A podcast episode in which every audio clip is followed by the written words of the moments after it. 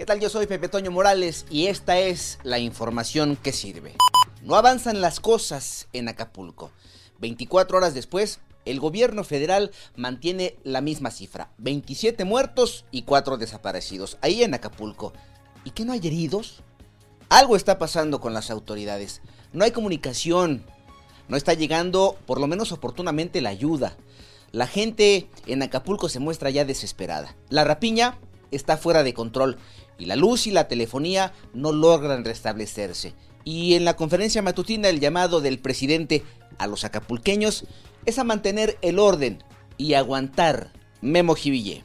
Ante los actos de saqueo que se han registrado en el puerto de Acapulco, el presidente de México hizo un llamado a la población a mantener la calma y evitar que algunas personas pues quieran obtener un beneficio para sí mismos. Dejó muy claro que es una situación de emergencia y hay caos y desorden. Sin embargo, lo más importante para su gobierno en estos momentos es salvaguardar la vida de la población.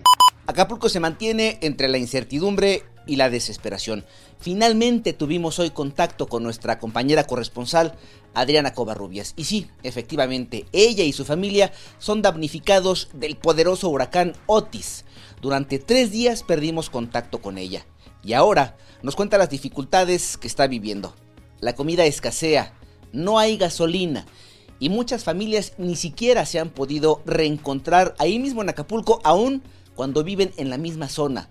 La situación es desesperante y poco se observa que avance la ayuda, esa que dice el gobierno está en camino. Esta es la realidad de los acapulqueños y sí está muy lejos de lo que nos dicen los políticos. Llegó la hora, la jornada 14, Apertura 2023 Fútbol. Los equipos muestran apoyo a los damnificados en Acapulco. Alex Cervantes. Así es, mi estimado Pepe Toño. Arranca la jornada 14 de la Liga MX. Llegamos a la recta final del Campeonato de Apertura 2023, que estará iniciando este viernes con dos partidos. Necaxa en Aguascalientes recibiendo a Pumas y Mazatlán frente al Puebla. Pero destacan el Chivas contra Tigres en el Jalisco.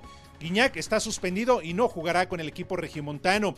Y hablando de equipos de Nuevo León, Monterrey recibe a las Águilas del América, así que se pone interesante la recta final del torneo.